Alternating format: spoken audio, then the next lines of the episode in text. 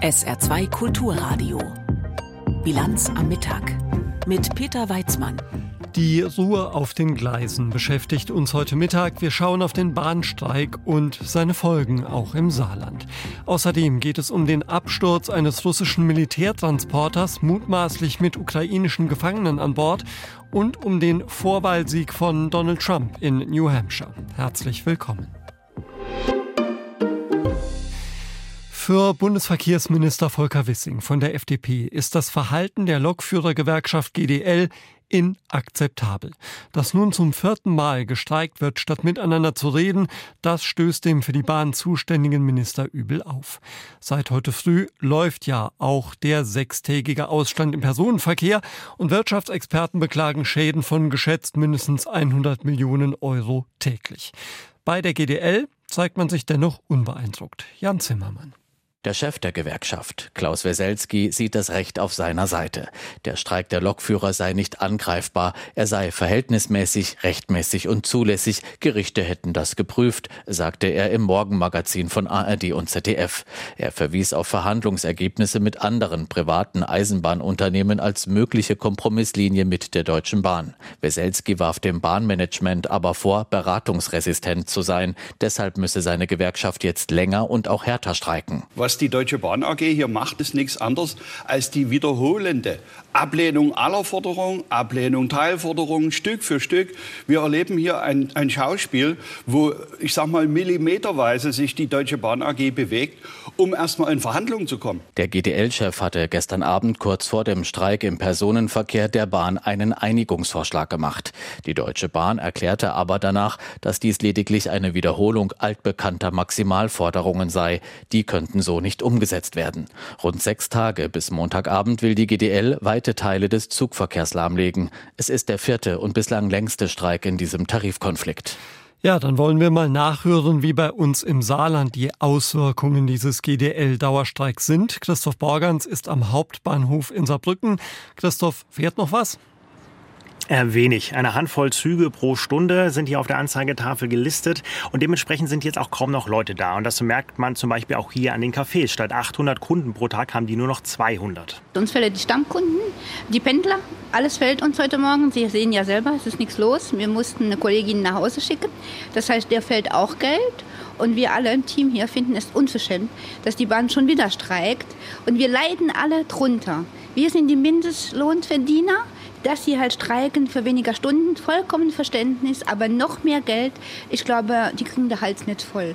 Und auch die Pendler, die hier warten, die haben ähm, eher wenig Verständnis für den Streik. Dass man sich dann nicht auch einfach mal einigen kann, mal von beiden Seiten ein bisschen Vernunft und auch mal auf die arbeitende Bevölkerung. Bin ja nicht nur ich, ja 100.000 Pendler, die täglich auf Bus und Bahn angewiesen sind. Ich meine, man fährt ja nicht ohne Grund mit dem Zug. Ne? Es ist halt auch ein finanzieller Aspekt, es ist ein Umweltaspekt. Die Informationspolitik ist Katastrophe. Also man rennt von Pontius zu Pilatus, um rauszufinden, fährt jetzt der Bus, fährt der Zug. Die Mitarbeiter vor Ort wissen überhaupt nichts. Ich habe am dritten Streik jetzt wirklich hier absolut die Nase voll. Und so war das auch heute Morgen in Völklingen. Da war ich dabei, als der letzte Zug hätte fahren sollen nach Fahrplan um kurz vor sechs. Und der ist dann eben nicht gefahren, ganz plötzlich. Und alle sind murrend und knurrend vom Gleis runter und mussten mit dem Bus fahren oder Freunde anrufen, um sich fahren zu lassen. Und in dem Streikcafé bei den streikenden Lokführern, da war ich vorhin auch, da sieht man das natürlich anders. Dann habe ich aber die auch damit konfrontiert und gesagt, die Leute finden, das ist nicht verhältnismäßig. Wie sehen Sie das, Marco Schönfelder? Ja, was heißt verhältnismäßig? Die Bahn lässt uns keine andere Wahl. Wenn der Herr Seiler sagt, er will über gewisse Punkte nicht verhandeln, dann lohnt es sich nicht an den Verhandlungstisch zu gehen, weil wenn die nicht verhandeln wollen, was sollen wir da machen? Und dann bleibt uns bloß die Maßnahme des Arbeitskampfes. Und zu den Punkten zählt eben die Wochenarbeitszeit. Da bietet die Bahn ja an, auf 37 Stunden zu reduzieren, aber auch nur, wenn genügend Personal eingestellt werden. Und äh, da befürchtet die Gewerkschaft, dass das eben in die falsche Richtung geht. Ähm, denn die Überbelastung durch den Personalmangel, der jetzt schon vorhanden ist, der ist ein großes Thema im Streikcafé. Hm, das geht einfach schon los, wenn irgendwo ein Stellwerk nicht besetzt ist oder eine Strecke gesperrt, weil die Infrastruktur kaputt ist. Dann macht man gerne mal eine Stunde oder so länger, weil man eben halt seine Schicht nicht zu Ende fahren kann oder zu Ende fahren muss und dann so lange warten muss, bis man wieder in seiner Dienststelle ist. Und da sind schnell mal ein, zwei Überstunden erreicht. Und die kann man dann auch nicht direkt am nächsten Tag oder so wieder abbauen? Ach, um Gottes Willen. nee. Ja, und das macht nicht nur den Beruf des Lokführers unattraktiver, äh, sagen die äh, streikenden Lokführer von der GDL, sondern das merkt man auch am Jahresende, wenn plötzlich mehr Züge ausfallen, weil Leute dann doch eben ihre Überstunden abbauen müssen. Ja, und die Lokführer klingen also durchaus motiviert, was diesen Streik angeht. Der soll sechs Tage dauern. Was erwartet uns denn die nächsten Tage? Ja, es geht so weiter. Viele, viele Zugausfälle auf den Linien, die äh, von der Deutschen Bahn befahren werden. Fernverkehr soll von Saarbrücken sogar komplett ausfallen. Auf der Nahestrecke ähm, nach Frankfurt hoch, da fährt ja zum Beispiel die Flex und auch die Saarbahn, die sind äh, also nicht auch von der Deutschen Bahn direkt abhängig, aber wenn die Stellwerke nicht besetzt werden, dann kann es halt auch da zu Ausfällen kommen. Und deswegen sagt die Bahn in die App schauen. Das Problem ist nur, wie heute in Völklingen, wenn dann der Zug eine Minute vorher oder bei der Abfahrt abgesagt wird, dann nützt das natürlich auch nicht viel. Ja, also massive Auswirkungen des Bahnstreiks auch hier im Saarland. Christoph Borgans hat uns informiert. Vielen Dank dafür. Ja, wir haben es gerade gehört, viele Bahnkunden sind genervt von der GDL und auch unser Hauptstadtkorrespondent Lothar Lenz findet diesen Streik daneben. Hier ist ein Kommentar. Chronisch verspätete Züge und überfüllte Waggons, defekte Heizungen und fehlende Durchsagen. Die Bahn macht es einem wirklich nicht leicht, irgendetwas Positives über sie zu sagen. Außer jetzt, wenn sie gar nicht fährt. Da vermissen wir dann alle die Bahn, und zwar schmerzhaft. Genau das ist das Kalkül der Lokführergewerkschaft GDL. Sechs Tage will sie streiken, so lange wie noch nie. Bis Anfang nächster Woche rollt nicht mehr viel auf deutschen Schienen, kaum S-Bahnen, keine Güterzüge, auch der Fernverkehr liegt weitgehend lahm. Jeder Streik bei der Bahn ist unbequem für zig Millionen Fahrgäste und teuer für die Wirtschaft. Dieses Mal aber überzieht die GDL und erpresst die Öffentlichkeit faktisch mit einem Ausstand, dessen Dauer und dessen Folgen jede Verhältnismäßigkeit vermissen lassen. Sechs Tage Streik, dabei haben die Bahn und die GDL noch gar nicht richtig verhandelt. Die Forderungen der Lokführer und das Angebot der Bahn liegen auch nicht unüberbrückbar auseinander. Eigentlich kann die GDL ja auch gar nicht den Bahnkonzern treffen mit ihrem Streik, denn pünktliche Verbindungen zwischen A und B gehören erwiesenermaßen nicht zu den obersten Unternehmenszielen. Das Problem liegt woanders. Es geht der GDL um mehr als um höhere Stundenlöhne und kürzere Arbeitszeiten. Die eigene Durchschlagskraft könnte sie auch mit zwei oder drei Streiktagen unter Beweis stellen. Aber die kleine Spartengewerkschaft will partout ihren Einfluss demonstrieren. Sie will politischen Druck ausüben. Und wie reagiert die Politik? Sie gibt sich machtlos, versteckt sich hinter der Floskel von der Tarifautonomie. Unternehmen und Gewerkschaften, so die reine Lehre, sollten alleine ihre Interessen regeln. Aber wie war das beim Mindestlohn oder bei den Inflationsprämien? Die Politik nimmt doch längst Einfluss auf die Lohnfindung. Warum schützt sie uns jetzt nicht vor den Machtfantasien einer Spartengewerkschaft? Dieser Tarifkonflikt habe zunehmend destruktive Züge, sagt immerhin der Bundesverkehrsminister. Aber warum tut er nichts dagegen? Die Bahn, sie ist eben kein Unternehmen wie jedes andere. Sie gehört der Öffentlichkeit, sie ist kritische Infrastruktur und auf der Schiene herrscht ein Quasi-Monopol. Umso dringender wäre es, die fortgesetzte Tarifeskalation bei der Bahn zu beenden. In einem ersten Schritt könnte der Bund einen Vermittler benennen, der den Konzern und die Lokführer schnell wieder an den Verhandlungstisch bringt. Im zweiten Schritt könnte der Gesetzgeber ein Schlichtungsverfahren vorschreiben, bevor gestreikt werden darf. Denn eine Klimapolitik, die mehr und mehr auf die Schiene setzt, braucht vor allem eins, eine Bahn, die auch fährt. Die Meinung von Lothar Lenz. Der Austausch von Kriegsgefangenen zwischen Russland und der Ukraine hat über Monate geruht. Vor wenigen Wochen hat es eine Einigung gegeben, die wieder Männer nach Hause bringen sollte. Für die verzweifelt auf ihre Angehörigen wartenden Familien in der Ukraine könnte es heute nun eine Katastrophe gegeben haben. Ein russisches Militärtransportflugzeug ist abgestürzt. Und neben neun russischen Besatzungsmitgliedern sollen auch 65 ukrainische Kriegsgefangene an Bord gewesen sein. Frank Eichmann. Die Militärmaschine vom Typ Ilyushin Il-76 stürzte gegen 9 Uhr etwa 70 Kilometer östlich von Belgorod ab. Das russische Verteidigungsministerium bestätigte, dass neben sechs Besatzungsmitgliedern und drei Begleitpersonen 65 ukrainische Kriegsgefangene an Bord waren, die bei einem Austausch der Ukraine übergeben werden sollten. Während es noch keine offiziellen Angaben zur Absturzursache gibt, erklärte Andrei Kartopolow, Chef des Verteidigungsausschusses im russischen Parlament, der Maschine folgte eine weitere Il-76 mit 80 weiteren Kriegsgefangenen an Bord. Sie schaffte es umzudrehen. Die ukrainische Führung wusste genau vom vorbereiteten Austausch und wurde auch informiert, wie die Kriegsgefangenen transportiert werden. Aber die Il-76 wurde abgeschossen mit drei Raketen, entweder vom Raketenkomplex Patriot oder von einem Iris-T deutscher Herstellung. Worauf diese Annahme beruht, erklärte der Duma-Abgeordnete nicht. Auch Parlamentschef Volodin sprach von einem Abschuss durch die ukrainische Armee und kündigte an, Appelle an den US-Kongress und den Deutschen Bundestag zu schicken. Aus dem russischen Verteidigungsministerium hieß es, eine Untersuchungskommission sei zur Absturzstelle entsandt worden. Erste Informationen von Frank Eichmann aus Moskau waren das zum Absturz eines russischen Militärtransporters. Lange hat es gedauert, nun ist ein wichtiger Schritt genommen auf dem Weg Schwedens in die NATO. Dieser Beitritt ist ja eine Reaktion auf den russischen Angriffskrieg auf die Ukraine. Bislang haben die Bündnismitglieder Ungarn und Türkei aber nicht richtig vorangemacht mit ihrer nötigen Zustimmung. Jetzt hat das türkische Parlament dem NATO-Beitritt Schwedens zugestimmt. Der mittlerweile zwei Jahre andauernde Prozess ist aber noch nicht zu Ende. Sophie Donges. Eine Achterbahnfahrt waren diese Jahre. Immer wieder hoffte die schwedische Regierung, verbreitete Optimismus, doch es tat sich nichts. Koranverbrennungen lösten heftige Reaktionen in der Türkei aus. Und auch die türkische Zusage auf dem letzten NATO-Gipfel im Juli, dass man zügig ratifizieren wolle, sie bewahrheitete sich nicht. Bis gestern Abend. Schwedens Außenminister Tobias Billström sagte nach der Entscheidung, es ist natürlich eine gute Nachricht, dass das türkische Parlament dem Mitgliedsantrag Schwedens zugestimmt hat. Jetzt muss noch der türkische Präsident das Papier unterschreiben und es losschicken. Wir sind mit dem Prozess aber noch nicht fertig. Erst müssen alle Länder unseren Antrag ratifizieren und die Unterlagen dem amerikanischen Außenministerium überreichen. Noch jubelt die Regierung in Stockholm Stockholm nicht, denn zum einen hat der türkische Präsident Erdogan nun 15 Tage Zeit zu unterschreiben. Eine reine Formsache könnte man meinen, doch sicher ist man sich hier in Schweden nicht. Zum anderen gibt es noch einen weiteren schwierigen Partner, Ungarn. Ministerpräsident Viktor Orban schrieb gestern bei Ex, dem ehemaligen Twitter, er habe den schwedischen Ministerpräsident Christa schon eingeladen, über die NATO-Mitgliedschaft zu verhandeln.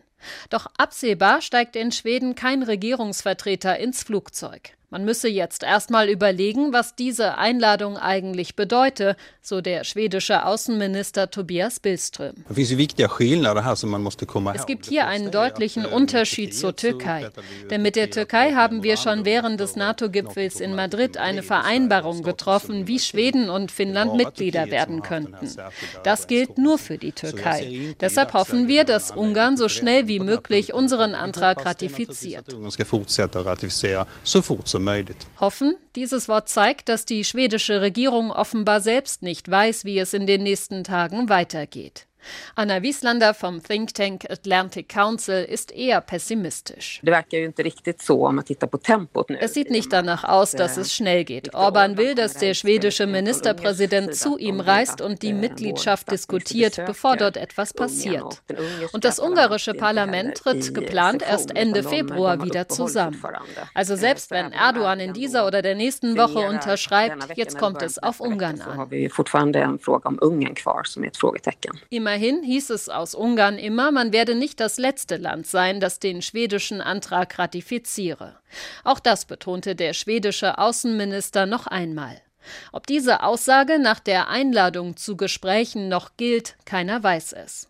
Finnland, Schwedens Nachbar und engster Partner in Sachen Verteidigungspolitik, ist bereits seit vergangenem April NATO-Mitglied. Nun hofft die Regierung in Stockholm weiter, dass die eigene blau-gelbe Fahne auch bald vor dem Hauptquartier in Brüssel weht.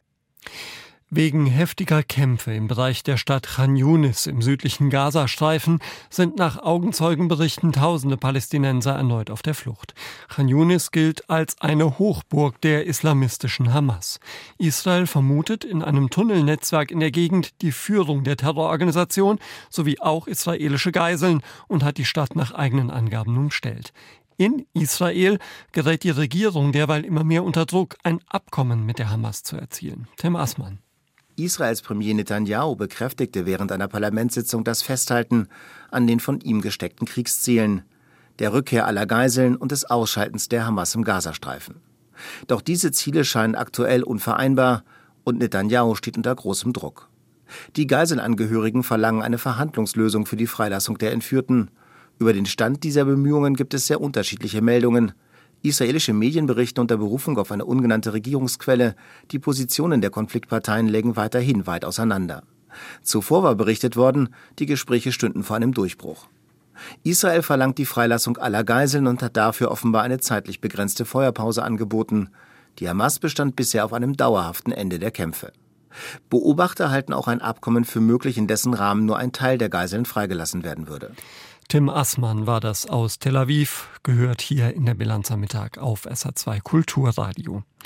Der zweite Sieg für Donald Trump bei der zweiten Vorwahl. Damit beschäftigen wir uns gleich unter anderem noch. Jetzt haben wir erstmal die Meldungen für Sie mit Tanja Philipp Muser. Außenministerin Baerbock ist zu einer Reise nach Ostafrika aufgebrochen. Sie will sich für ein Ende der Gewalt im Sudan einsetzen. Dort läuft seit acht Monaten ein Machtkampf zweier verfeindeter Generäle. Nach Baerbocks Landung heute Nachmittag in Djibouti sind Gespräche unter anderem mit Vertretern der Staatengemeinschaft IGAD geplant. Dazu gehören unter anderem Äthiopien, Eritrea, Somalia und auch der Sudan. Die Grünen-Politikerin will ausloten, inwiefern die Konfliktparteien durch internationale Anstrengungen unter Druck gesetzt werden können.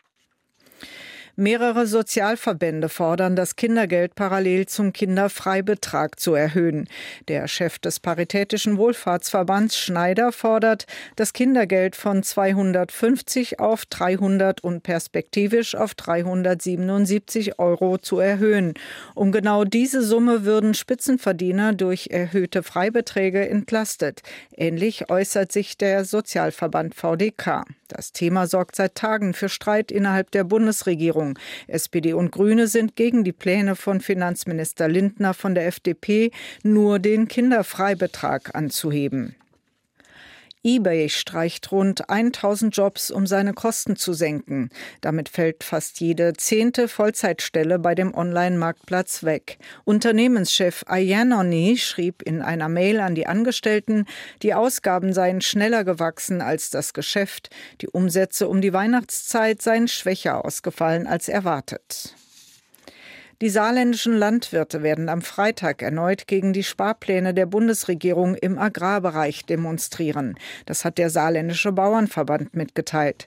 Anlass ist der Besuch von Bundeswirtschaftsminister Habeck. Demnach ist eine Demonstration auf dem Ludwigsplatz in Saarbrücken geplant. Zudem soll es ein Gespräch zwischen Habeck und Vertretern der Landwirte geben, allerdings wohl hinter verschlossenen Türen. Der Protest richtet sich laut Verband gegen die geplante Schrittweise schrittweise Streichung der Agrardieselförderung. Dass es eine wichtige Wegmarke zur Nominierung ist, das zeigt sich auch darin, dass Donald Trump als erster Republikaner seit fast 50 Jahren die ersten beiden Vorwahlen gewonnen hat.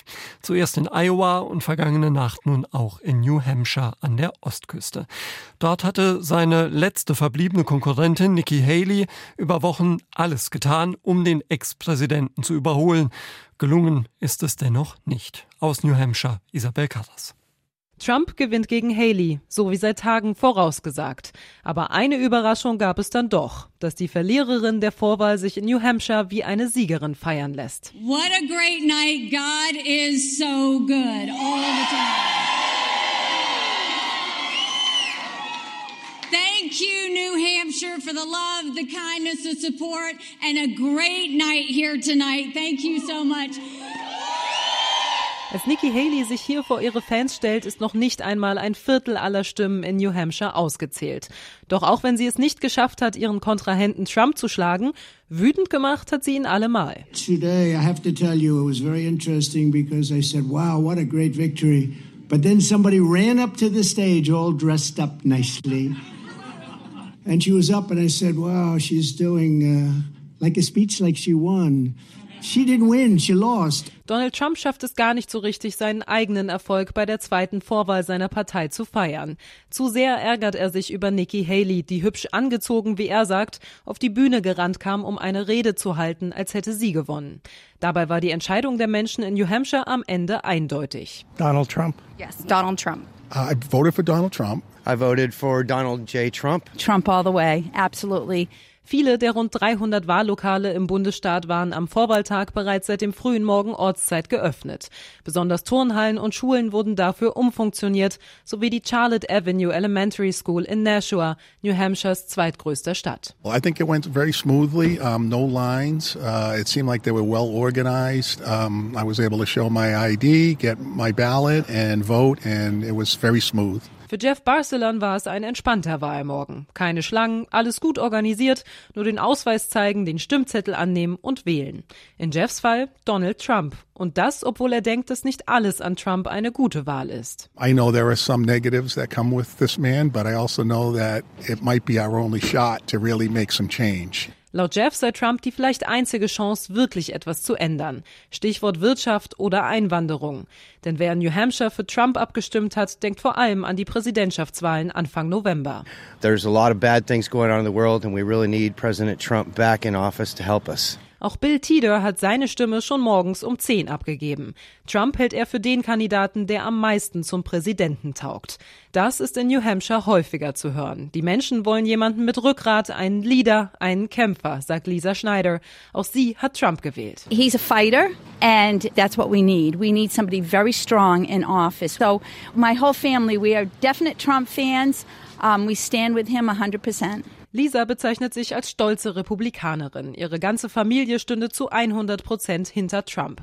Für die ehemalige UN-Botschafterin Haley ist diese Trump-loyale Parteibasis ein Problem. Sie wollte in New Hampshire deshalb vor allem die Unterstützung der gemäßigteren Republikaner und der unabhängigen Wählerinnen und Wähler für sich gewinnen. Ein Ende ihrer Kandidatur kommt trotz der Wahlniederlage in New Hampshire für sie nicht in Frage. This race is far from over. There are dozens of states left to go. Es gibt noch Dutzende Staaten, die wir besuchen müssen, sagt Haley in ihrer Rede am Vorwahlabend.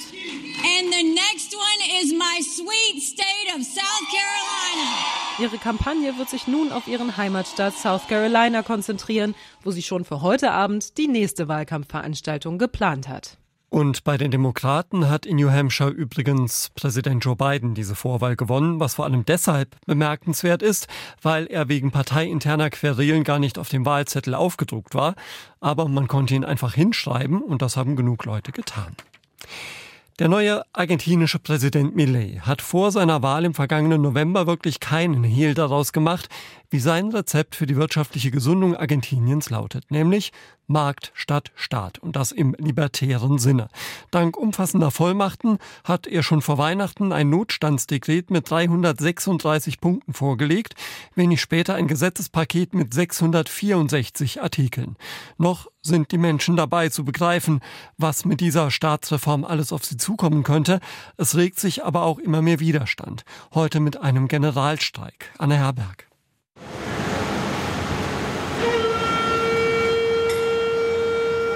Carina Nicolettas Leben spielt im Untergrund, seit 29 Jahren. So lange schon arbeitet sie bei der Subte, der U-Bahn von Buenos Aires. Zuerst als Ticketverkäuferin, inzwischen als Lokführerin und Gewerkschaftsführerin. Sie kämpfte für bessere Arbeitsbedingungen von Frauen, für Lohnanpassungen, besseren Kündigungsschutz. Noch nie allerdings stand so viel auf dem Spiel wie jetzt. Unter der Regierung des neuen argentinischen Präsidenten Javier Milei glaubt die 50-jährige Argentinierin. Ich streike, um unsere Demokratie zu verteidigen, ein Leben in Würde und unsere Rechte, die wir uns als Arbeiter erkämpft haben. Mein Lohn hat mir immer fürs Leben gereicht, aber jetzt ist er kaum noch etwas wert, während die Preise steigen. Wir sagen Stopp zum Ausverkauf und zum brutalen Kahlschlag, der vor allem uns Arbeiter trifft, aber auch die Mittelschicht.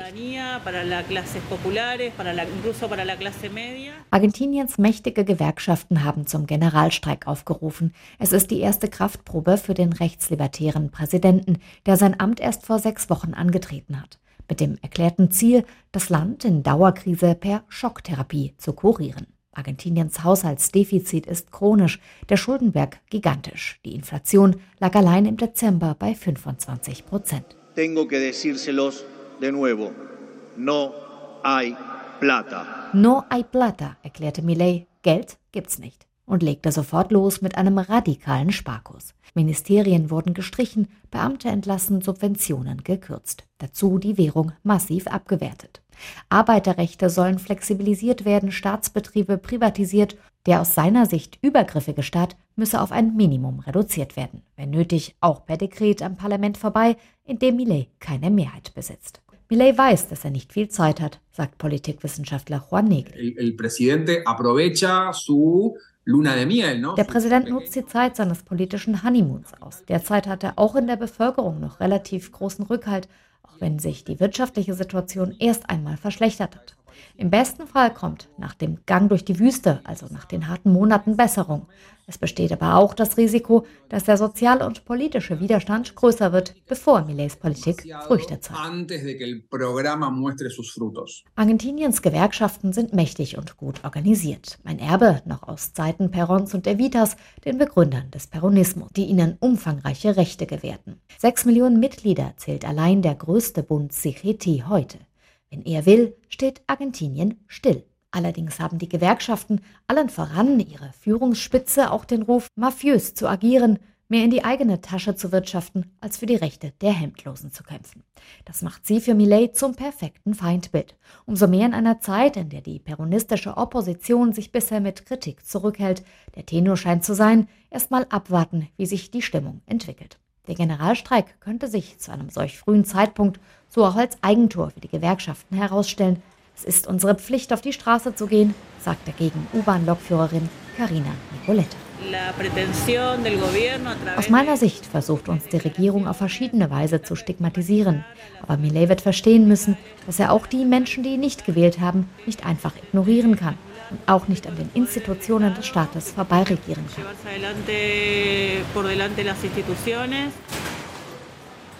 Aus Argentinien hat Anne Herberg berichtet. Und wir schauen jetzt noch auf das Wetter im Saarland. Am Nachmittag bleibt es meistens trocken und es kann auch ab und zu etwas Sonne geben. Höchstwerte heute zwischen 10 und 14 Grad. In der zweiten Nachthälfte regnet es dann mitunter leicht. Tiefstwerte nachts bei 8 bis 5 Grad. Morgen am Donnerstag viele Wolken, kaum Sonne, immer wieder leichter Regen. Höchstwerte 7 bis 10 Grad. Und auch am Freitag dicht bewölkt und regnerisch bei maximal 8 bis 11 Grad. Das war's von der Bilanz am Mittag mit Peter Weizmann. Zum Nachhören gibt's unsere Sendung als Podcast, so auch heute. Und hier ist gleich Gabi Savasch für Sie da bis 17.30 Uhr. Dann gibt's die Bilanz am Abend. Bis dann. Tschüss. SR2 Kulturradio. Auslandspresseschau. Seit heute früh 2 Uhr bestreiken die Lokführer der GDL den Personenverkehr. Der Ausstand soll bis Montagabend dauern. Die Neue Zürcher Zeitung fragt, ob eine Veränderung des Streikrechts Sinn hätte. Leidtragende sind Millionen unbeteiligte Pendler und Reisende sowie die deutsche Wirtschaft, deren Lieferketten abermals gestört werden. GDL-Chef Weselski provoziert mit seinem kompromisslosen Kurs, dass wieder einmal über eine gesetzliche Regelung des bisher nur aus dem Grundgesetz abgeleiteten Streikrechts nachgedacht wird. Aus der CDU kommen Stimmen, die fordern, ein künftiges Streikrecht müsse bei kritischer Infrastruktur wie der Bahn zwingend ein Schlichtungsverfahren vor einem Arbeitskampf beinhalten. Sollte das Beispiel von Weselski Schule machen, wären solche Vorschriften bedenkenswert. Besser wäre es, die Gewerkschaften würden aus eigenem Interesse an einer funktionierenden Sozialpartnerschaft Mäßigung walten lassen. Zu einem anderen Thema. Die Demonstrationen in Deutschland gegen Rechtsextremismus gehen unvermindert weiter. Eine Bewegung, die auch die internationale Presse interessiert. Die Irish Times aus Irland sieht Deutschland auch mehr als 30 Jahre nach der Wiedervereinigung geteilt und zunehmend zerstritten. Das eine Deutschland, noch immer der Mainstream, ist entschieden proeuropäisch und integrativ. Das andere, voller Ressentiments gegenüber Ausländern und der EU, neigt immer mehr zum Rechtsextremismus.